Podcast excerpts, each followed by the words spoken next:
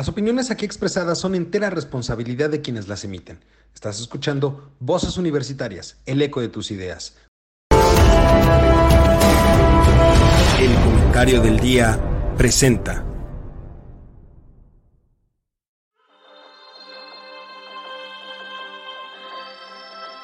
En una época donde el conocimiento y la información son fuentes de poder, se necesitan voces capaces de explicar el entorno, comprometerse con la verdad, representar el sentir de la sociedad y expresar la universalidad de pensamientos. Un espacio de análisis, opinión, debate y crítica de temas de actualidad sobre economía, tecnología, política, cultura, gobierno o sociedad.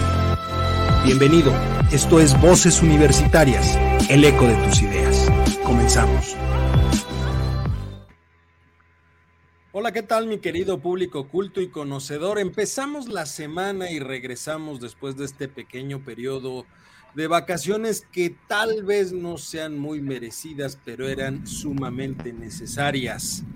Y ya estamos de vuelta para platicar con ustedes lo que ha sucedido en estas dos semanas, temas muy interesantes, temas de gran relevancia en la vida político, económico y social de este país creo que vale la pena que tratemos con la mesa que usted conoce, conoce bien, que Obama envidia, el G10 envidia también, por supuesto, y que a usted gusta de ver todos los lunes a través del comentario del día. Y para eso saludo, como cada semana, mis queridos amigos, compañeros y colegas. Juan, ¿cómo estás? Muy buenas tardes.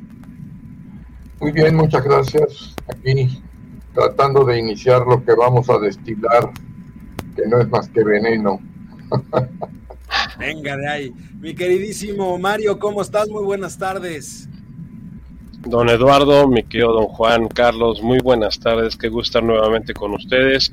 Y yo completaría tu introducción diciendo que nos envidian en las mañaneras, porque como eso de que ya andan queriendo quitar las mañaneras, pues nos van a extrañar también.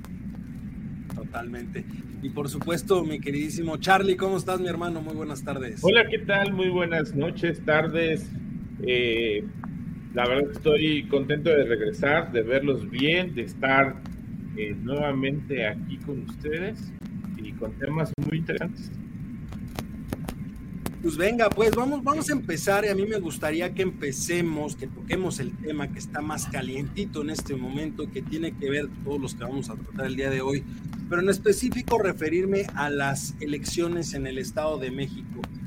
Ha sido desde el inicio de las, de las elecciones propiamente, eh, pues creo que comidilla de todos los días y en todo momento que se hable de estas elecciones en el Estado de México por la importancia que tienen una de las primeras importancias de esta elección es que va a ser la primera vez en la historia del Estado de México que tendrán una gobernadora, porque las únicas dos candidatas que tenemos son mujeres, entonces será la primera vez que existe una gobernadora.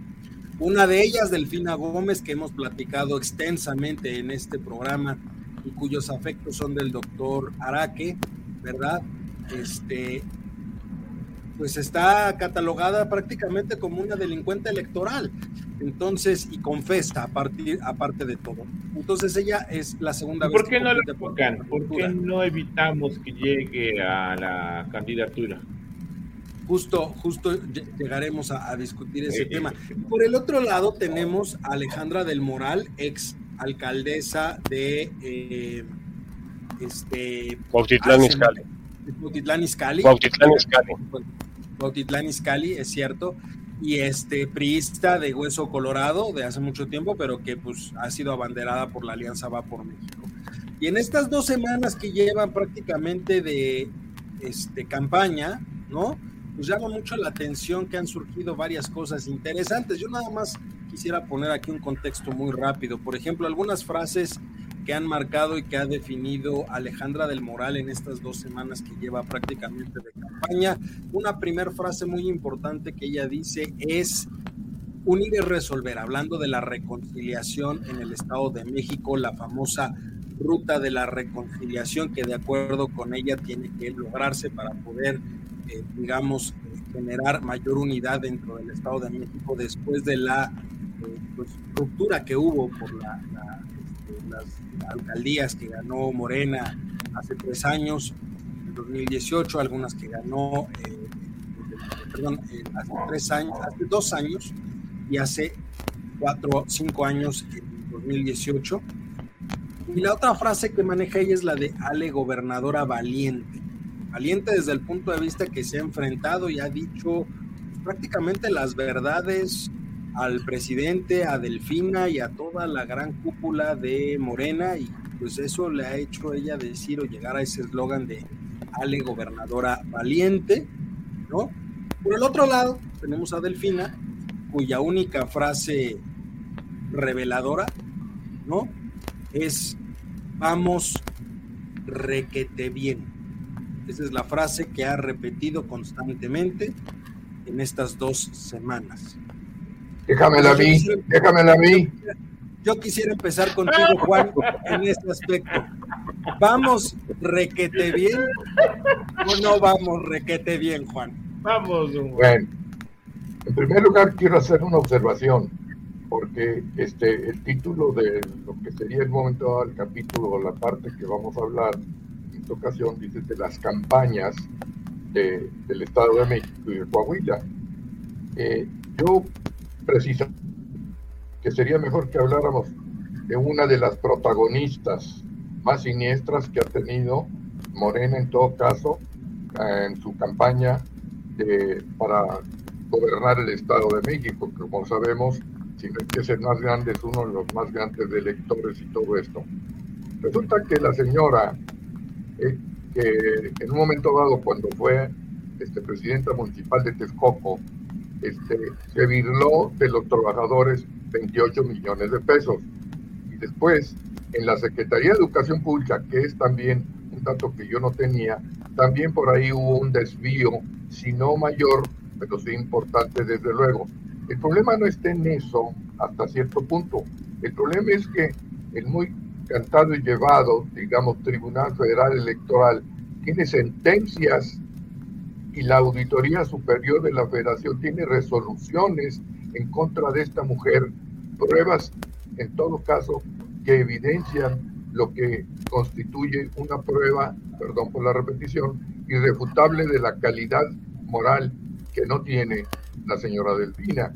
Ahora, por otro lado también, y esto lo hemos comentado mucho, este, yo no entiendo, o sí no entiendo porque viene la cuestión para el lado de, de Morena, ¿Cómo es posible que la gente del Estado de México, a ver, tiene conocimiento de los antecedentes penales, porque son penales, llámense electorales, como quieran ustedes llamarlo, de esta mujer, digamos, pueda seguir, como yo te decía, Eduardo, que, digamos, en lo que está haciendo y la gente le permita y la siga de alguna manera como una mujer, decía López Obrador, honesta. A ver, a qué mujer se refería y a qué honestidad, de qué honestidad se trata, porque ninguna de las dos son susceptibles de valorarse verdaderamente como algo correcto, como algo que es digno de defender, digamos. Yo no sé qué piensa el presidente que va a poner delincuentes, porque la va a poner, ¿verdad? Claro, va a estar peleado, quiero pensar, y ojalá que así sea, este, que pase por alto muchas cuestiones de estas, inclusive pasando sobre las resoluciones del Tribunal Federal Electoral. Entonces, si el tribunal no emite lo que se llama en derecho un incidente de cumplimiento de sentencia, pues entonces resulta que también el tribunal está involucrado en el asunto y se supone, ustedes perfectamente lo saben, que el tribunal es el árbitro, como también la Suprema Corte en todo caso es árbitro en las muchas digamos, en las elecciones que van a ser próximamente, que debe de estar pensando, de luego, en emitir resoluciones que permitan que funcione, ¿no? Digamos, esta, esta elección como debe de ser. Pero para este caso también se dice que la política se va a judicializar. ¿Por qué? Porque, pues bueno, las elecciones se van a resolver en tribunales llámese Suprema Corte o llámese Tribunal Federal Electoral. Entonces, ¿qué pasa entonces por la mente de estas gentes? O no pasa nada, ¿verdad? O están decididamente resueltas, digamos, estas gentes por aquello del dinero. Bueno, pues también Alfredo del Mazo tiene su tarjeta rosa, que ha venido este, beneficiando a mucha gente en el Estado de México, pero pues yo creo que es más lo que en todo caso, digamos, ha intentado y ha producido en el contento, por decirlo de una palabra rara, de las personas que sencillamente no piensan que una clase de delincuente vaya a gobernar el Estado. Si en un momento dado, como decía yo, en, en y en, el, y en la Secretaría de Educación Pública cometió, digamos, robos, fraudes o como quieran ustedes llamarles, imagínense en el Estado que también, bien es cierto, como mencionaba yo y ustedes lo saben, tiene un buen número de electores y no es el que más, y me corrigen por favor, pues también habría que ver, tiene una riqueza este, susceptible de, de considerarse como algo importante para el desarrollo del país. Entonces, me queda claro y no me queda claro. Entonces, ¿qué clase de presidente tenemos nosotros? ¿Qué clase de gente son las que siguen a delincuentes, a estas personas o a esta persona en lo particular? Yo, de la trayectoria de Alejandra del Moral, no puedo hablar porque no la conozco bien este, en su trayectoria política, digamos, pero cuando menos ya ella respondió al famoso debate que está dispuesta a asistir. En cambio, la susodicha delincuente dice que no, que es mejor estar con la gente que pasar al debate, ¿no? Más que habría que ver si los debates están contemplados, corríjanme por favor, en la ley. Dos debates. Y ya dijo ya, no, es mejor estar con la gente. Lo que pasa es que, ni modo, tengo que pensar mal. Piensa mal y aceptarás. Yo creo que la señora no sabe ni hablar. Punto. Como maestra ha de haber pasado de noche por las aulas, no solo de, lo cuando cursó su carrera, sino inclusive como secretaria de Educación Pública. ¿Algo más? Híjole, pones muchos temas en la mesa, Juan, muchísimos temas en la mesa para poder discutir, pero vamos, ahora sí que vamos, por partes, como dirían en la Buenos Aires. no, la Ciudad de México, como dijo el, el descuartizador. Vamos por partes, como dijo el descuartizador. No, llevémoslo a la, a la Buenos Aires llevémoslo a la Buenos Aires, permíteme llevarlo a la Buenos Aires para hacerle un homenaje a la jefa de gobierno, Claudia Sheinbaum, que anda en todo menos en la ciudad. Pero ya tocaremos ese tema después, ¿no? Oye, Eduardo, súbele el volumen a tu micrófono porque casi no te escucho. Por favor. Ok. Eh, a ver, eh, Mario, yo quisiera pasar contigo y tomar algunos, algunos de los temas que mencionó este Juan, porque son, son muy vastos, ¿no? Y, un poquito también para darle contexto a lo que mencionaba Charlie al principio de por qué tenemos una delincuente ahí como, como candidata. Juan mencionaba que se ha llegado a un punto donde se judicializa la política en este país tú lo mencionabas la, el programa anterior antes de irnos de vacaciones, que pues había una razón específica de que no se hubiera hecho nada para bajarla como candidata, porque no estaba registrada en ese momento todavía como candidata. Ahorita ya es una candidata propiamente, pero, pero seguimos sin ver absolutamente nada. Quisiera preguntar tu opinión en ese punto en específico. Y el otro punto en específico es, ¿cómo ves este arranque de campañas en el Estado de México? Pues mira, en, el primer punto yo considero que es un tema que en algún momento en estos dos meses, entre abril y mayo, van a tener que surgir la situación de que, como bien lo indicaba Juan, la señora Delfina, pues es una delincuente electoral y que los delitos electorales están tipificados como penales, o sea, tiene, tiene esa trascendencia. Además, está confesa, ella habló de, este diezmo que le quitó a, todos los trabajadores del municipio de Texcoco cuando fue presidenta municipal y se sabe de una serie de arbitrariedades y triquiñuelas y, y robos que se cometieron durante el periodo que ella estuvo ahí.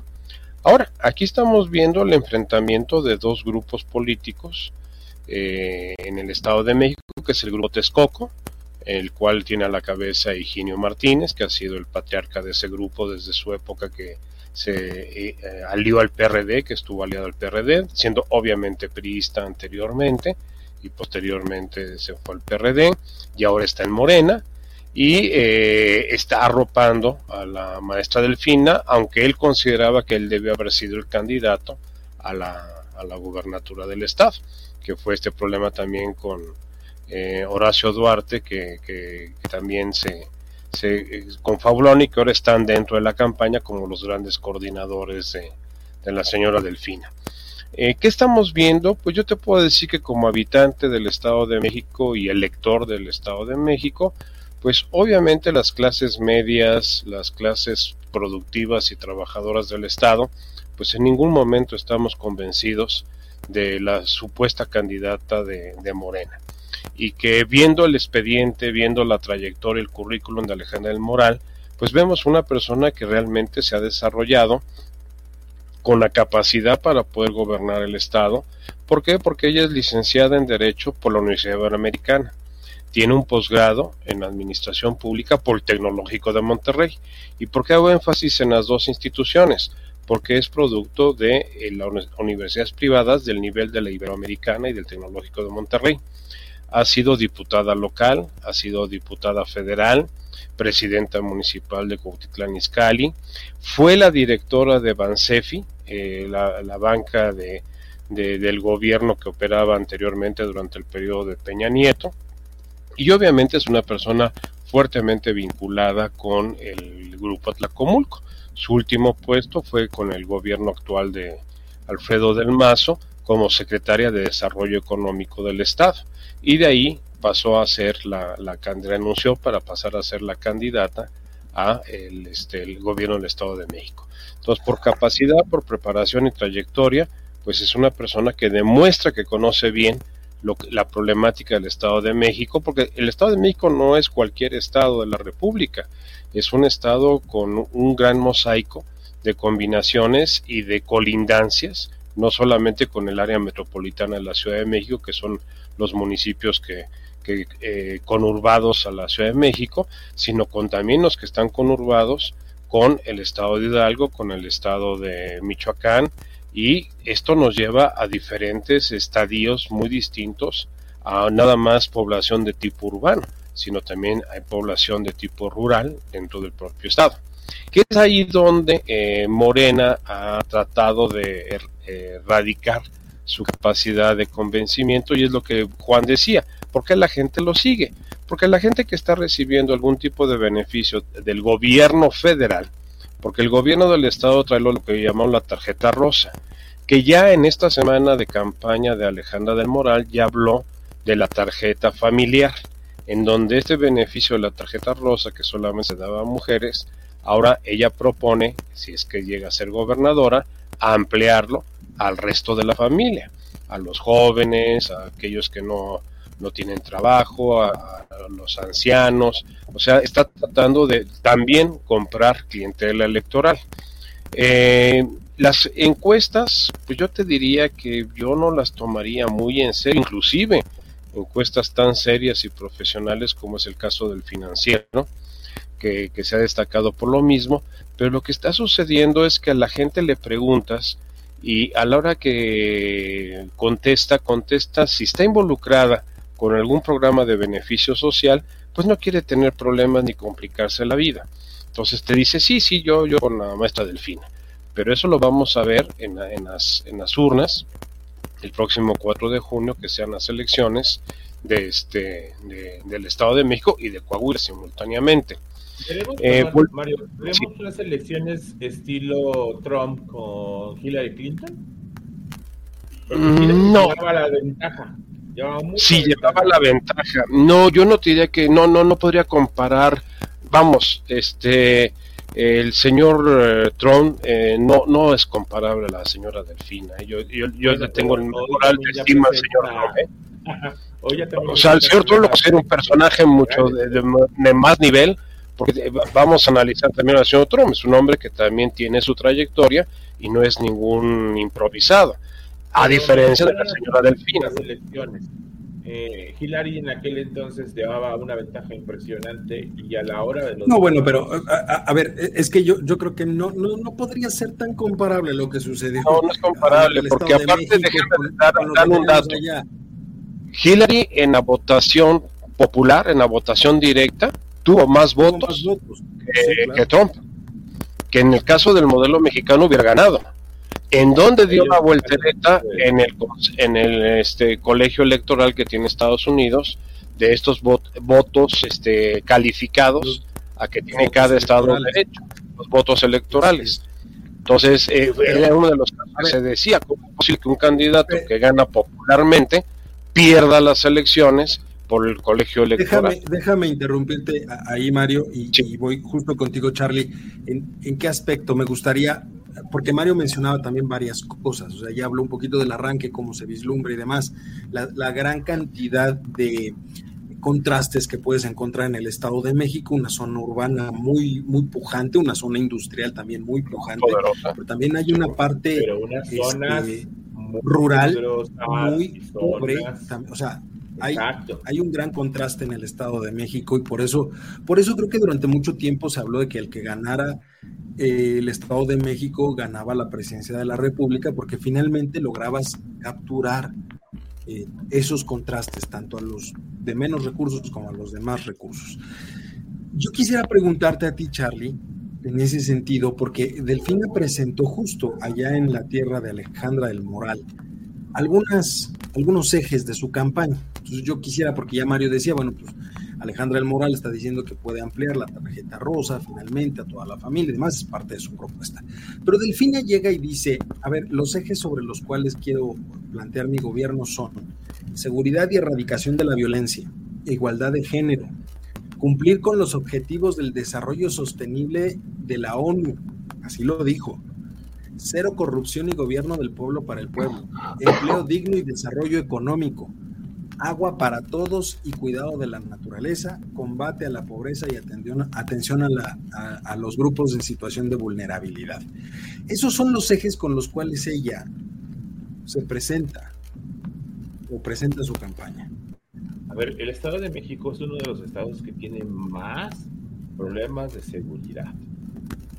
Hay que recordar que la población migra del Estado de México a la Ciudad de México.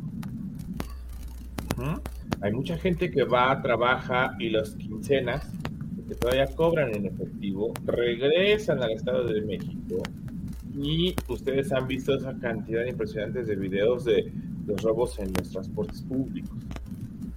Yo creo que hay que empezar por ahí y, y es un problema que no va a solucionar ella, porque es un problema ya generalizado. Nada más hago un pequeño paréntesis. Este fin de semana hubo un ataque en un balneario. ¿No? O sea, fue, en Michoacán, ¿eh? Fue en Michoacán. No, en Michoacán. ¿Michoacán o Guanajuato? No, Michoacán. El de, el de, los siete muertos en el balneario fue en Michoacán, fue en Cortázar. Ajá, en uno de esos balnearios. Fíjate cómo va escalando la inseguridad, pero a nivel nacional. Y el Estado de México es uno de los más pesados. Ahora, en el Estado de México también tiene uno de los índices de mayor femicidio. Era un problema muy, muy grave. O sea, ya tengo inseguridad, feminicidios, pobreza. Eh, y no solamente son los ejes de su campaña, también son ejes de campaña de muchos gobiernos anteriores. Y el Estado de México sigue siendo igual.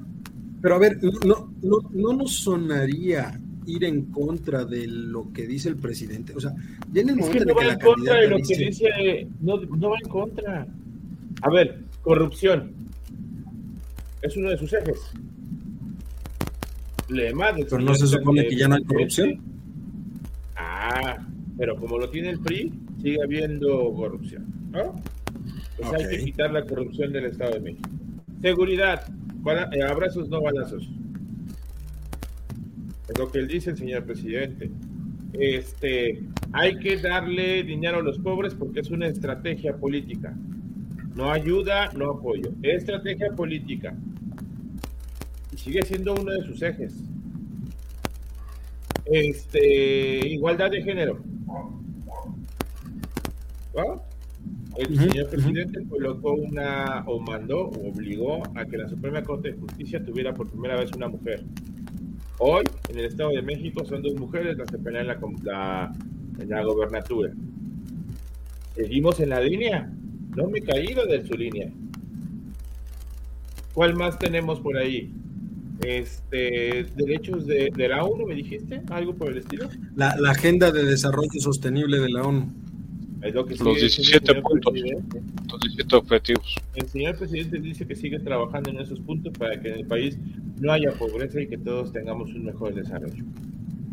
Aunque no les guste a los conservadores.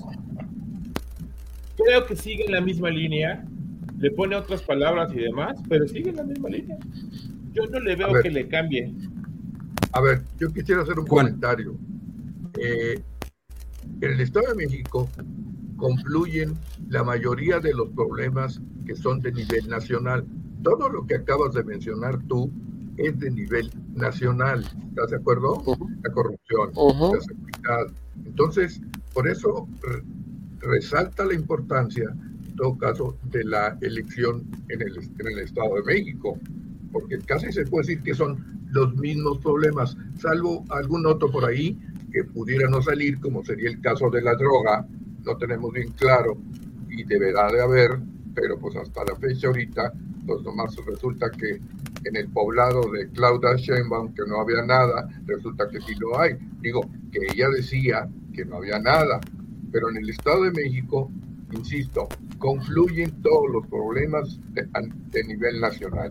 Eso resalta la importancia del electorado y de la votación en el Estado de México. No sé qué piensen ustedes. Nada más hago la acotación. El Estado de México tiene 17 millones de habitantes registrados en el Estado de México y es el padrón electoral más grande de todo el país. Representa casi el 14% del padrón electoral de todo el país.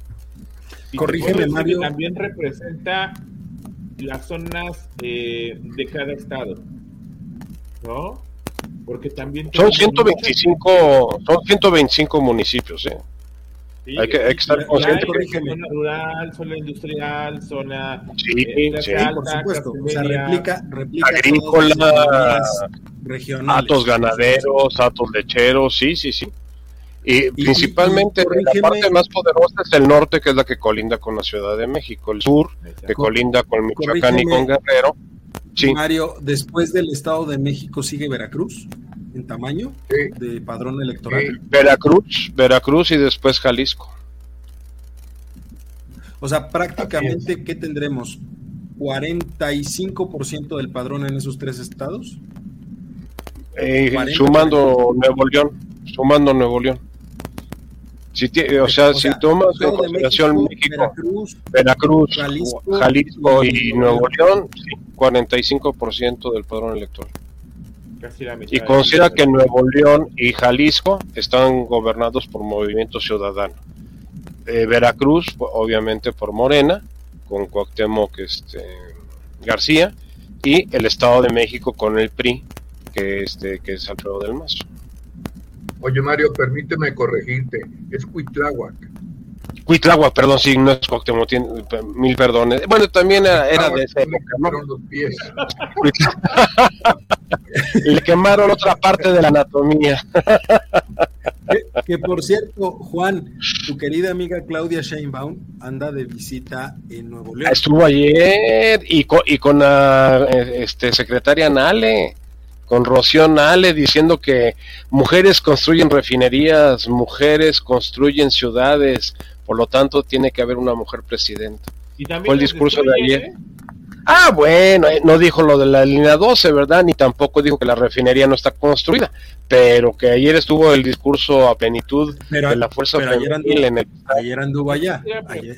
y, hoy, y hoy estuvo en Nuevo León, ¿eh? Y hoy estuvo en Nuevo León. O sea, las corcholatas andan desatadas. Porque el señor este Adán Augusto andaba en no en Zacatecas, sino ay, hoy se me fue. Fíjate, perdón Mario, porque déjame te interrumpo ahí porque si no se nos come el tiempo para los Nos vamos a contaminar, sí. Yo creo que la próxima semana nos enfocamos ahora a las corcholatas, porque están interesantes los golpes que se están dando por ahí entre ellos, ¿no? Este, pero, pero ahorita nada más para cerrar el Estado de México, eh, la, la, la, cómo vamos. Coahuila, eh, la verdad es que de Coahuila hay pocos datos que digan o que indiquen lo contrario de que la alianza va por México es finalmente la que va a ganar con, el, con este hombre Riquelme. Eh, Manolo, Manolo, este, Manolo, no es Martínez, ese era el torero. Este sí, pero es el, candidato de, sí, es el, candidato de, que fue presidente municipal de Saltillo. Hay poca probabilidad, ¿no? De que, de que Morena gane Coahuila. O sea, creo, creo que eso queda bastante claro. Este, no le veo mayor futuro a la, a la candidatura de Morena. No sé ustedes cómo la ven eh, en el caso de Coahuila. Nada más la candidatura de Coahuila. Les faltó decir la aportación de esta mujer Nali como, como mujer a todo este movimiento que se está este, llevando a cabo en México, que dijo que la refinería estaba muy bonita. Esto es todo. sí, muy bonita, nos quedó bonita. Sí, Y lo bueno que es la es el análisis técnico de la Secretaría de Energía. De la Secretaría de Energía, sí, por supuesto. O sea, es conocimiento técnico. No, no es Aparte de única candidato de la alianza. ¿Quién? ¿Manolo Salinas? Sí, es, eh, es Manuel. Eh, ¿Es Salinas el apellido? Sí. ¿Ah? Es él. Es el, el, el, que fue, fue presidente municipal del Saltillo. En dos ocasiones.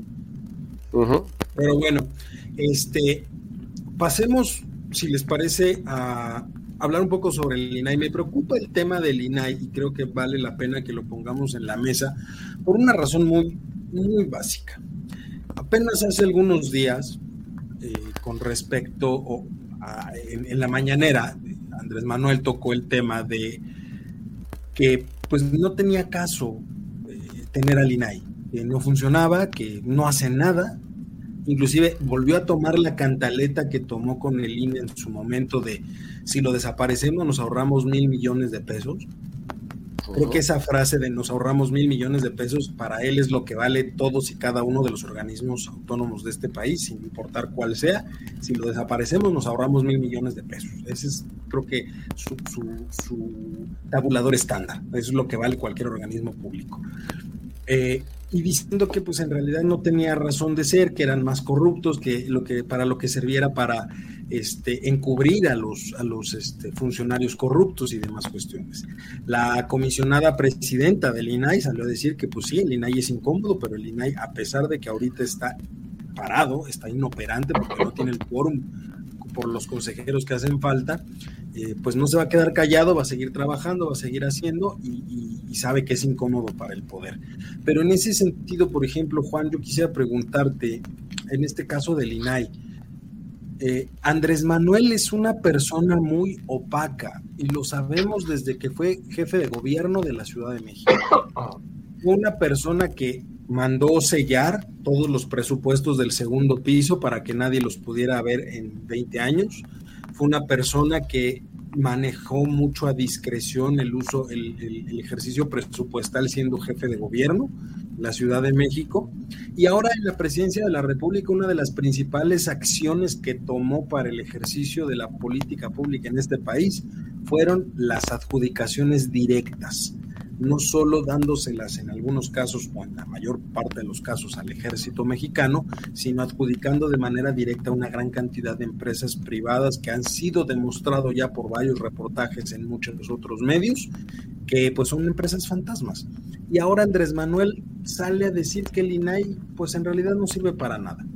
¿No crees tú, y yo quiero ahí tu opinión Juan en ese aspecto, ¿no crees tú que estamos frente a un, como ya lo has mencionado en algunas ocasiones, autócrata que lo que no le gusta es la transparencia?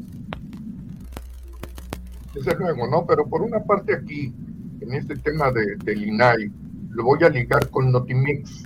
Como ustedes saben, lo, van a lo van a sepultar, por decirlo de alguna manera. Pero ambas entidades están, digamos, están siendo este, prohibitivas para este hombre, el presidente. ¿Por qué? Porque difunden información y de alguna manera están menoscabando un derecho humano que es precisamente la libertad a la información. ¿No te Yo me enteré justamente hace unos días por ahí que tenía mil y tantos días en huelga. Tres años, tres años. Tres años, ¿no? Entonces, tres años. yo ligaría estas dos cosas porque están íntimamente ligadas, repito, uno por la cuestión de la prohibición al ejercicio de un derecho que es la libertad de expresión y el derecho a saber, en todo caso, qué hacen los funcionarios públicos, entre otras cosas, ¿verdad? Porque el INAI, pues eso tiene que ver, y ahorita lo tienen atado de las manos, ¿no? En todo caso. Y Notimex, pues quedaría más o menos en una situación similar, ¿verdad? Eso es lo que yo creo. Charlie, ¿tú cómo lo ves? Al presidente no le gusta la, la transparencia, eso creo que nos queda claro a todos. Yo creo que no les gusta que le saquen los trapitos al sol. El otro día puso a disposición, no sé si él o alguien más, su tesis de él. La puso, no sé si él la publicó o se las dio, pero vamos más allá. El INAI no solamente se dedica a revisar o entregarte información específica del gobierno y de algunas otras cosas. Eh, yo creo que no quieren que lo revisen, no quieren que estén estando cuestionando por qué hace esto, por qué compra eso. ¿Se acuerdan ustedes de las famosas pipas que compró para, sí, para, el huachicol? Sí, para el huachicol a principio del sexenio, en el 19. ¿Alguno de ustedes ya las vio caminando, andando por ahí? Ah, yo las vi el otro día en el periférico, era un convoy como de 40 pipas que iban por el periférico, nuevecitas, que dicen eh, Pemex es soberanía nacional, con una serie de rótulos y luces estroboscópicas. Me tocó todo ese convoy que era un caos en el periférico, circulando alrededor de cerca de 40 pipas. Desconozco si son las que mandaron comprar, ¿verdad? Pues se veían nuevas. O sea, se veía yo, Ya las que yo vi es un convoy similar en la carretera rumbo a Tuxpan, a Veracruz me tocó verlas de ida, de, de, regreso, pero, pero a ver, ojo con esto, creo que también tenemos claros. Supongamos que el convoy que yo vi es adicional al convoy que vio Mario. Mario vio unas 40, yo de haber visto unas 20. Pues eran 60 pipas para resolver el problema del huachicón. Que no está resuelto, ¿eh? Que no se ha resuelto. No está resuelto. Y pregunta, y eso es importante, ¿el INAI también hace revisión de las compras del gobierno o puede entregar información de las compras del... Revisarlas no, puede dar información. Revisarlas no, pero sí... Pero dar información sí. La solicitud de la contratación de sus servicios o de la adjudicación de sus servicios, eso sí lo puedes pedir. Eso sí lo puedes. Ahí vamos a ¿no? Sí. Por supuesto. O sea, creo, creo, que es algo que voy. hay que hacer revisión de lo que citó. De lo que está comprando cualquier cosa. ¿Se acuerdan del, del tema de las toallas? Sí, del, del gate de Fox. Que compró. De 6 mil pesos, costaron 6 mil pesos en aquel escándalo. ¿Salió de ahí, no? ¿Salió del INAI? ¿Información? No, todavía no existía. Todavía no existía el INAI. Ah, en ese momento no existía el INAI fue justo Fox el que por la presión de todo esto empezó a crear el Sistema Nacional Anticorrupción que le da vida al INAI. Al INAI. Sí, el, INAI llega con Calderón. El INAI llega con Calderón. Mario, yo, yo ahí te preguntaría, a ver, es que es claro que al, al, presidente no le gusta que alguien lo cuestione sobre lo que hace, cómo lo hace y por qué lo hace. Entonces, tú vislumbras que por lo menos el año que queda de gobierno, porque ya no voy a hablar de dos años, estamos prácticamente a un año. A un año. Este gobierno, ¿no? A un año de que acabe el gobierno, el INAI va a estar inmovilizado, prácticamente. Eh, pero, pero cuando llegue el siguiente gobierno, habrá un clamor ciudadano por revivir al INAI y van a salir muchos trapitos al sol.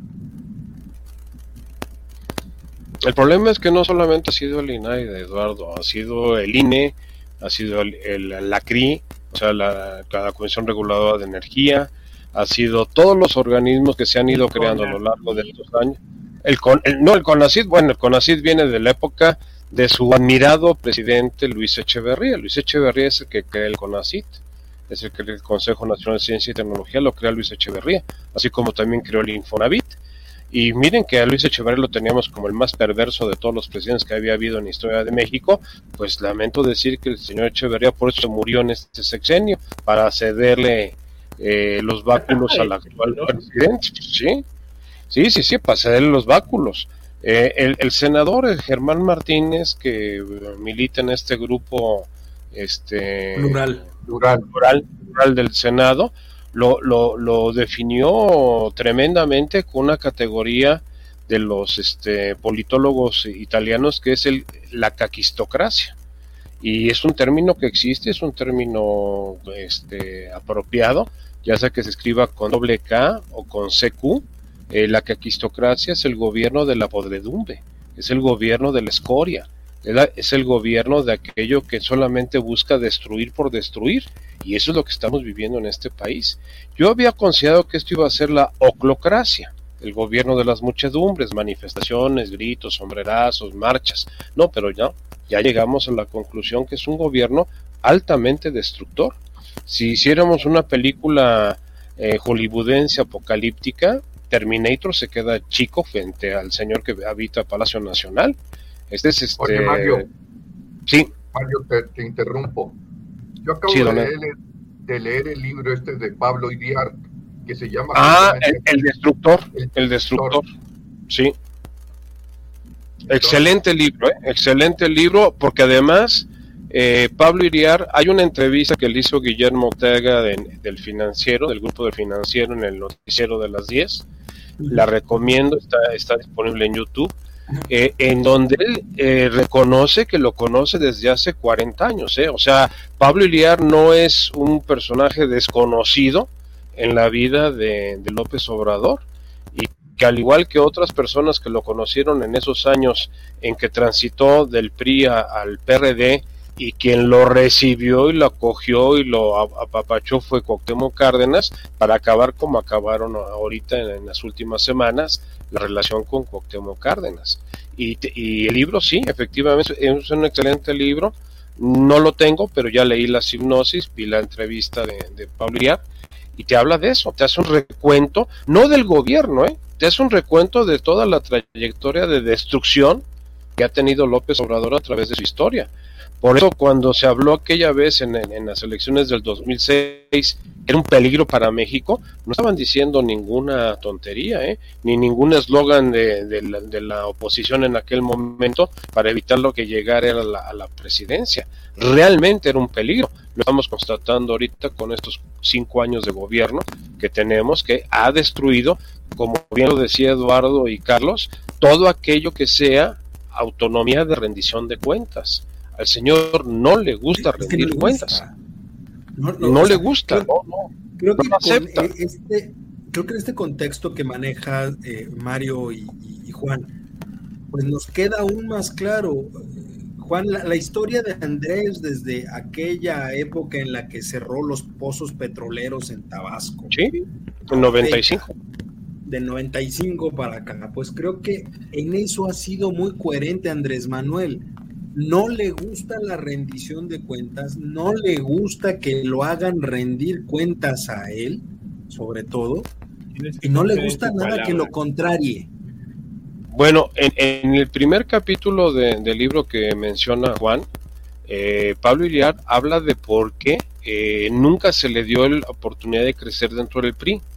Cuando el gobernador era Enrique González Pedrero, este personaje tan representativo de lo que posteriormente va a ser la corriente democrática del, PRI con Cuauhtémoc Cárdenas y con eh, Porfirio Muñoz Ledo, eh, detectó en él desde ahí que era una persona que no era realmente confiable. Por eso se le dio el apoyo a, Carlos, a este, a Roberto Madrazo. ¿Por qué? Porque estaban los dos, eran, eran contemporáneos, en ese momento y pupilos eh, por diferentes razones de Enrique González Pedrero. Entonces, eh, el, estilo de... le ganó la gubernatura. Le gana y, es ahí cuando es cuando renuncia al PRI y no se acuerdan ustedes de aquel espaviento de traer las 300 cajas al Zócalo, que después las cajas salieron con que estaban vacías o llenas de papeles sin representatividad, donde demostraba el fraude, fue en época de Cedillo. Ahí viene el rompimiento. ¿Por qué? Porque lo habían, con, eh, en época de Salinas, lo, lo contentaron mandándolo como funcionario menor a la Profeco por eso es que tanto hay tanto amor de López Obrador hacia la Profeco, porque ahí trabajó en un puesto, podríamos decirle chicharrín, que no representaba nada, pero para aislarlo de la política local de Tabasco. Y ese fue Enrique González Pedrero. Para, para cerrar el tema del, del INAI, yo quisiera preguntarles entonces, ¿cómo, cómo vislumbran al, instituto eh, en, este cierre de, de, sexenio? ¿Habrá nombramientos, nombramientos a modo? nos vamos a esperar hasta el siguiente sexenio a ver qué va a suceder o cómo lo ven. Charlie, empezamos contigo. Yo creo que lo van a dejar quieto, lo van a dejar morir. Eh, si Morena gana las elecciones de presidencia para el próximo sexenio, es un hecho que desaparece. Mario. Sí, totalmente de acuerdo con Carlos. O sea, eh, las declaraciones de este pseudo senador de Morena que dijo nosotros somos los que decidimos y cuando nos dé la gana lo vamos a hacer y que lo dijo públicamente y a voz en cuello en el Senado de la República. Estamos a dos semanas de que termine el periodo ordinario y no va a haber nombramientos, no va a haber nombramientos. Eh, el INAI que va a tener que hacer, operar eh, con los eh, cuatro representantes que tiene en este momento, obviamente va a poder sesionar y emitir resoluciones, se va a quedar en un stand-by. la presidenta es una mujer muy combativa, muy participativa, pero no tuvo la fuerza política que tuvo en su caso Lorenzo, Lorenzo Córdoba en el INE, que sí lo defendió hasta evitar el colapso del INE por lo menos en este momento, todavía estamos en, en su judis, eh, como diría mi querido Juan, por lo de la, resolución de la Suprema Corte de Justicia, de si aprueba o no aprueba el plan B. Eh, la llegada de, estos consejeros que hemos platicado, de estos cuatro consejeros que llegaron, pues es una negociación como las que teníamos anteriormente. Eh, los grupos de poder, los partidos, pues cobraban una cuota de representantes en el, en el INE, en este caso, dos están muy marcados hacia, hacia Morena, dos no están tan marcados, pero tampoco están siendo representativos de la oposición. Entonces, además, allí hay ocho más que van a tomar, siete más que van a ayudar a tomar las decisiones. Sí, don Juan. Sí, lo que pasa es que eso que ustedes que acaban de comentar, que no va a haber nombramientos, si entendí bien, yo creo que sí va a haber nombramientos porque Andrés Manuel no tiene, ahora sí, carro completo. Yo siento que todavía por ahí hay cosas que puede hacer para que no tenga mayor este problema. Sí lo hay, pero pues bueno, ahora sí que es un secreto y ver por dónde va, dónde va a chirrear la cola de la verías, Juan, nombramientos a modo en el INAI? Pues sí, lógicamente, ¿no? Desde luego que sí. Es una posibilidad, o sea, ¿Qué le impide, díganme, qué le impide, Andrés Manuel, este, hacer nombramientos que en un momento dado sean la última parte de su gobierno? Nada. Lo que pasa es que, no, lo que pasa es que necesita tres cuartas partes del, del Congreso. O sea, es mayoría calificada, no es mayoría simple. O sea, el nombramiento sí tú puedes ser candidato. Pero, o sea, separa, yo creo que podría haber un nombramiento a modo tal vez tipo el INE. ¿En qué aspecto? En el aspecto en el que la, propia oposición acepte que se haga otra vez la famosa insaculación de una terna y de ahí salgan al, por lo menos uno de a lo mejor no los tres consejeros. Desconozco, desconozco si está contemplado en elección. Allá son comisionados, no son consejeros, son comisionados los del.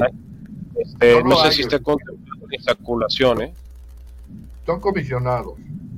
Son comisionados, no son consejeros. no podría ser, no podría ser por insaculación. No creo que pueda ser por insaculación, pero desconozco, ¿eh? O sea, ahí sí, declaro mi, falta de información al respecto. Pero este, como, como el título no es un consejero, sino un comisionado, es como los de la Comisión Reguladora de Energía, son comisionados. Y no, como no la son.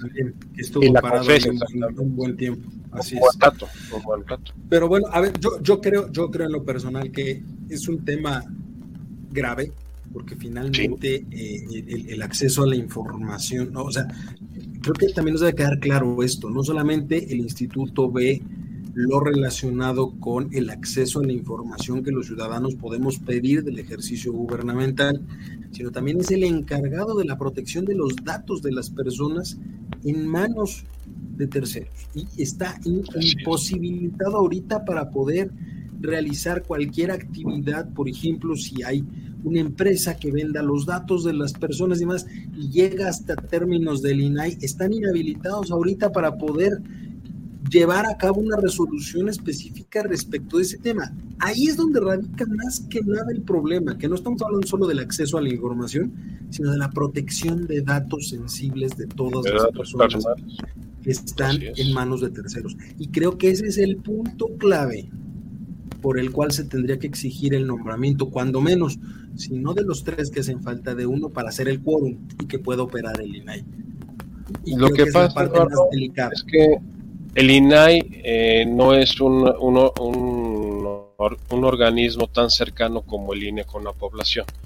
Por eso eh, el manejo de no se toca el INE permió tan fuertemente y tuvo tanta repercusión a nivel social. ¿Por qué? Porque es nuestra única identificación oficial que es aceptada en todos lados. Eh, en el caso de INAI, como algo, lo que tú dices es, es importantísimo, pero no es de conocimiento general de la población. Es que ese, es el tema. Hasta que alguien no sufra una clonación de identidad, es, cuando, es cuando voltean a ver al INAI. ¿Quién tiene acceso a mi información? ¿Por qué se soltó mi información? Creo que ese es el tema vital en, el, en la cuestión del INAI que debemos de ver.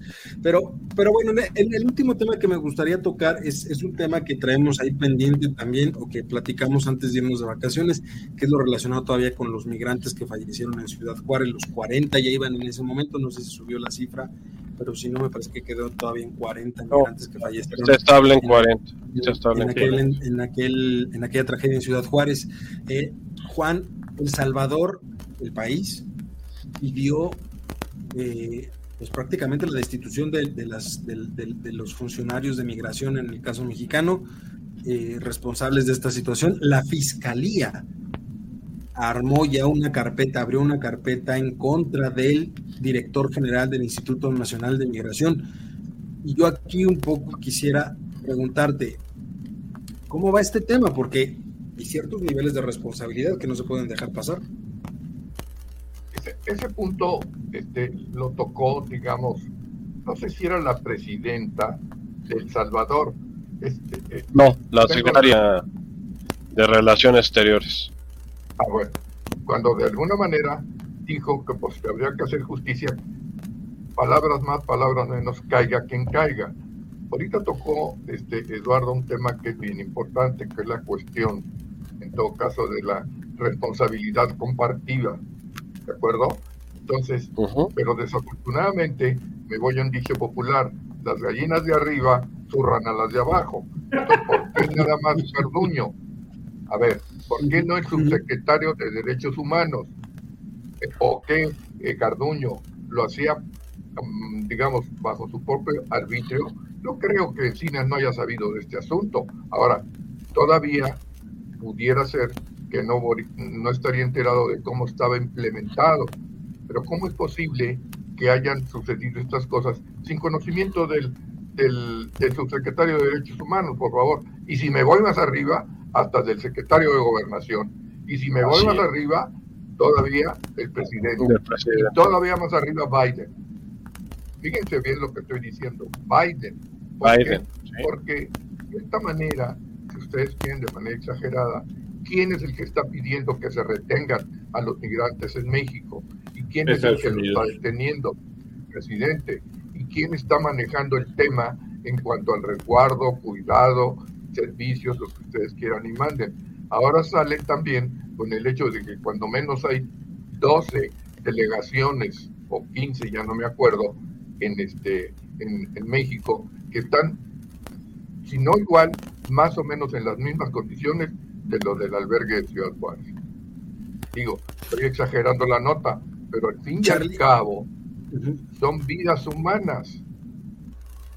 Justo eso, Charlie menciona Juan algo muy interesante. El, el, nivel de responsabilidad llega hasta un nivel compartido binacional México-Estados Unidos, porque efectivamente Estados Unidos. Hay un acuerdo, hay un acuerdo entre México y Estados Unidos, porque ahora resulta que cada vez que los regresen nosotros tenemos que detenerlos y esperar 30 días a ver si les dan sus papeles para poder pasar. Bueno, digo 30 días, a veces es hasta un año o dos años. Tienes que quedártelos aquí, no puedes regresarlos a sus países de origen, pero tampoco los puedes tener abiertos porque o sea, ve Tijuana, ve los estados fronterizos donde están estos centros de. Ay, no quiero llamarlos centros de detención, pues tienen muy feos. Eh, centros migratorios. Albergues. Albergues. Albergues migratorios. Este. Y están ahí. Hoy, eh, eh, de hecho, después del evento, renunció el director del Instituto Nacional de Migración. ¿Y qué crees que le dijeron? No, espérate, no te voy a aceptar la renuncia, quédate aquí en lo que terminamos con este tema. ¿Qué va a pasar? Mario, ¿en qué quedamos? Porque es, una responsabilidad muy fuerte, como, bien lo menciona Juan, o sea, porque no nada más va de agarren a Garduño y masacren a Garduño. Garduño ya, ya es el que menos importa en esta, en esta historia, ¿no? Ya es un cartucho muy corrido y muy quemado. Eh, yo haría una reflexión, una reflexión que yo me he hecho en estas dos semanas al respecto de lo que pasó en Ciudad Juárez. En este tipo de albergues migratorios eh, no son exclusivos para los hombres, hay mujeres y hay niños. ¿Por qué solamente murieron 40 hombres? ¿Por qué en el incendio no murió ni una mujer ni un niño? Y todos estaban afuera gritando y llorando que dejaran salir a los hombres. Es una reflexión que dejo ahí. tal vez es un negocio más interesante y más productivo para la corrupción que reina en el Instituto Nacional de Migración, el traficar con niños y mujeres y los hombres como que pueden ser eh, prescindibles en este negocio? Es una, una, reflexión muy perversa de mi parte. Pero extorsión, si... ¿eh? Extorsión de retengo al, padre de familia y estén indefensos la, la, esposa y los hijos. Pero si, se estaban quemando, si se estaban quemando, ¿por qué no hubo, no hubo ni siquiera un rasguño en las mujeres y niños que estaban en ese albergue? Y salieron todos y en cambio la, la zona, vamos a decir, varonil, les cerraron las puertas y los dejaron que se quemaran y se asfixiaran con, con el humo del, del, incendio. No lo había visto de esa manera, ¿eh, Mario? Mm, mira, es algo que, que, a mí me tiene con mucha... ¿A, ¿A poco nada más este albergue? Porque oficialmente no se ha dicho nada al respecto, ¿eh? No se ha dicho ninguna... Que yo sepa son, son este mixtos, porque detienes a todo mundo. Tal vez los tienes separados adentro del, área. No, pero, de que adentro no pueden separar a las familias, ¿eh? Y entonces, ¿por qué si está, por en, en 40 muertos con ese incendio no hay una sola mujer ni un solo niño en este entre los muertos? Puros hombres. Juan, ya lo dejo decías. Se sabe ahorita que están saliendo todo el relajo de que te cobran 200 dólares los de, de la migra por dejarte pasar, este que es un tráfico tremendo de, de, mujeres, de trata de mujeres y de, y de, niños por el aspecto de la pedofilia, un, una, una, un fenómeno aberrante de la, de la humanidad que para acabarla de fastidiar y de venta de órganos. Y ve, a, por, a ver, eso viene desde la década de los setentas las famosas muertas de Juárez. Eh, ¿Por qué eh, mujeres? ¿Por qué nombres? Pues porque hay una pequeña razón médica muy importante. los órganos femeninos son menos rechazables al ser trasplantados que los masculinos, porque la mujer, exactamente, la mujer tiene la capacidad de crear vida, de dar, dar vida a otro ser humano. El cuerpo del varón no tiene esa capacidad, el hombre no tiene esa capacidad. Por lo que quiere decir que son más adaptables a una nueva naturaleza. Es, eso se sabe médicamente, que, que los órganos femeninos son mucho más amigables, vamos a darle ese término, más amigables en, procesos de trasplante. ¿Y por qué nace en región fronteriza? ¿Por qué en Ciudad Juárez? ¿Por qué no las muertas de Chiapas o las muertas de Guerrero? No, en la zona fronteriza, porque hay un gran comercio de órganos está el mercado negro de comercial es, la frontera, México-Estados Unidos. Eso, eso, se sabe desde los ochentas claramente. creo, creo, que ahí, sí tienes toda la razón. Y, fíjate que esa reflexión que das me parece muy interesante y creo que valdría la pena que la tengamos aquí en la, en la, mesa hacia adelante para ver cómo se va desarrollando este, este tema. Y nada más para ya terminar el programa, porque, híjole, se nos fue rapidísimo esta, esta, emisión, ya preguntarles este, pues, una última reflexión de este tema, porque como bien dice este Juan, llega más allá de lo que podríamos hablar solamente de México. Como bien mencionas tú, Mario, eh, Garduño, que es, digamos, chivo expiatorio que aventaron a la mitad para tratar de salir del paso, ya está más quemado, buscado que otras cosas. ¿En qué, va, ¿En qué va a quedar esto? O sea, simplemente son, son 40 rayas más al tigre que, no se va a resolver? ¿O, vamos, o vamos a poder verlo tal vez como una moneda de cambio en término migratorio? Eh, no, para nada, para nada. Van, van a patearlo para adelante. Viene la comisión encabezada por el padre Alejandro Solalinde, esta comisión que ahora va a ser eclesiástica del capellán. Eh, le van a dar vueltas, eh, van a, fumigar a, Garduño y este y van a tratar de distraerlo con otros elementos eh, que, se vayan presentando. Esto, esto va a tener mucha relevancia en el próximo sexenio, eh, ya sea por gente de, Moreno, ya sea por gente de la oposición quien tenga el poder, va a ser un arma muy poderosa para quitarse de la espalda al alacrán que se llama Andrés Manuel López Obrador. O sea, así como fue el caso de Yosinapan que acabó con Enrique Peña Nieto, el caso Ciudad Juárez va a ser el, némesis del señor López Obrador. Esa es una realidad. Ahora, Juan, yo creo que no solo. Sí, sí, Mario. Sí, no. No, no, adelante, adelante, adelante. Ah, Juan, decía Mario, el caso de Ciudad Juárez va a perseguir a Andrés Manuel y va a ser tal vez la moneda de cambio de la siguiente administración para quitárselo de encima. Pero no solo el tema de Ciudad Juárez, sino todo lo que tiene que ver con la relación bilateral en términos de droga, fentanilo, migración, tráfico de armas. ¿Tú cómo lo ves?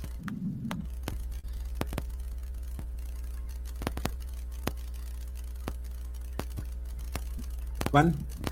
Cada día se complica más la cosa definitivamente por la mención que hace el presidente de China. Para mí está jugando con Sansón a las patadas. ¿Qué le damos nosotros a China y qué nos da a China a nosotros? A lo mejor China nos da mucho, automóviles y demás, pero tú crees que al señor dictador, presidente o como quieras llamar, de China, le importa lo que diga el presidente López Obrador? Dijo, aquí no producimos los opioides. Y aquí no salen opioides. Ah, bueno, está bueno. ¿Y qué va a decir este? Pues ni modo que le diga que no. O si le dijera que está mintiendo, pues va, a ser igual. No, no va a valer para nada, ¿no? Eso digo que se está complicando más la situación. De hecho, no había, hasta donde yo sé, no ha habido ninguna respuesta por parte de dictadores de allá de China. Pero no, ya hubo respuesta. Ya hubo respuesta.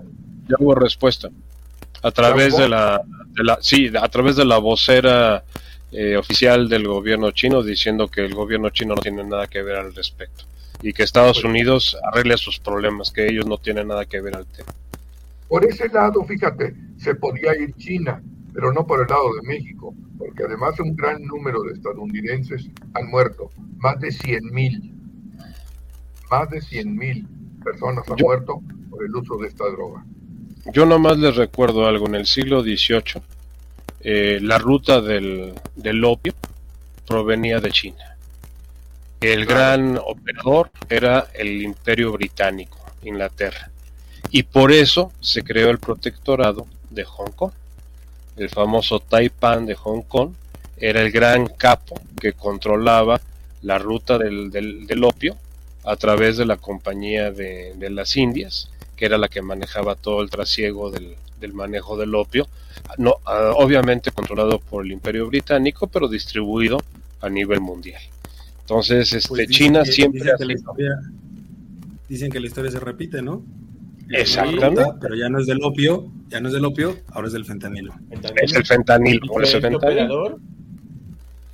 Exacto. Charlie, ¿cómo ves entonces esto? ¿Nos quedamos en 40 rayos más al tigre?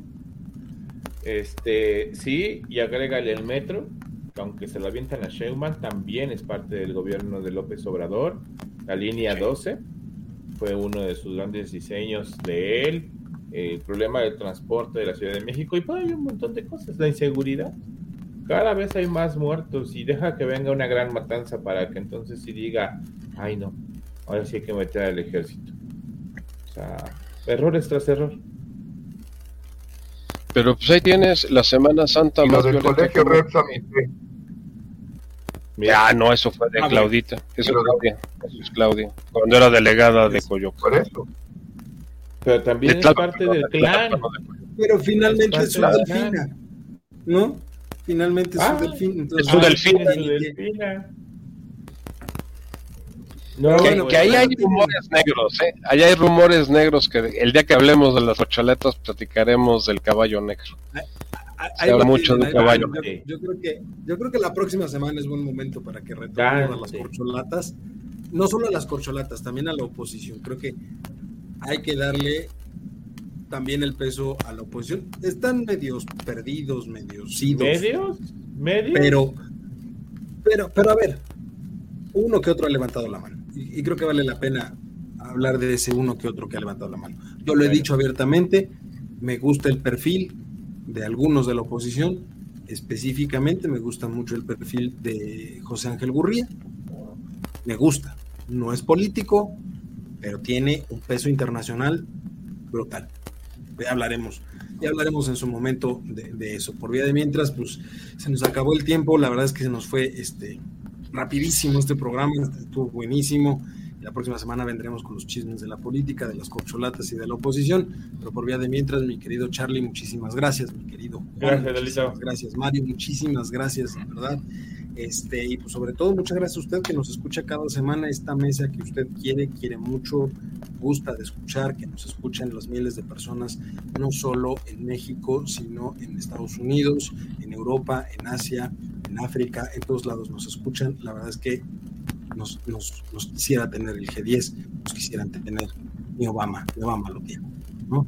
Pero por vida mientras tengan un excelente cierre de semana, perdón, cierre de lunes, yo ya, yo ya quiero acabar. Cierre de lunes, ya no de semana, es inicio de semana. De excelente inicio de semana. acabar la semana y apenas cierre estamos empezando. Quiere de vacaciones otra vez, ¿no? Pero bueno, cierre de semana, otra vez.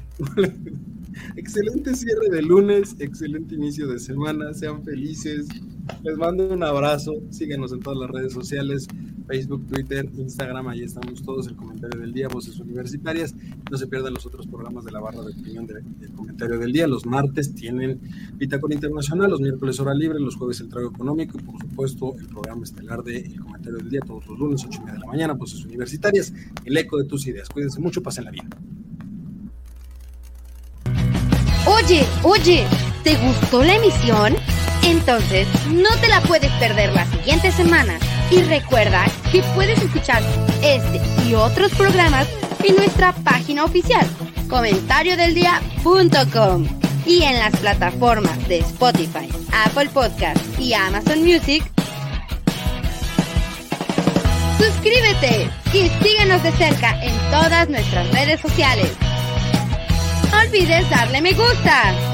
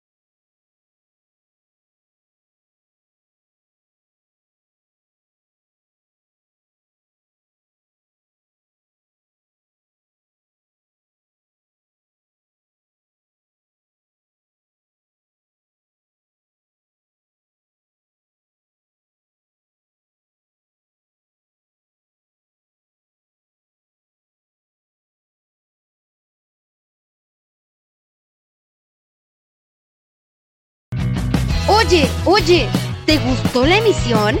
Entonces, no te la puedes perder la siguiente semana.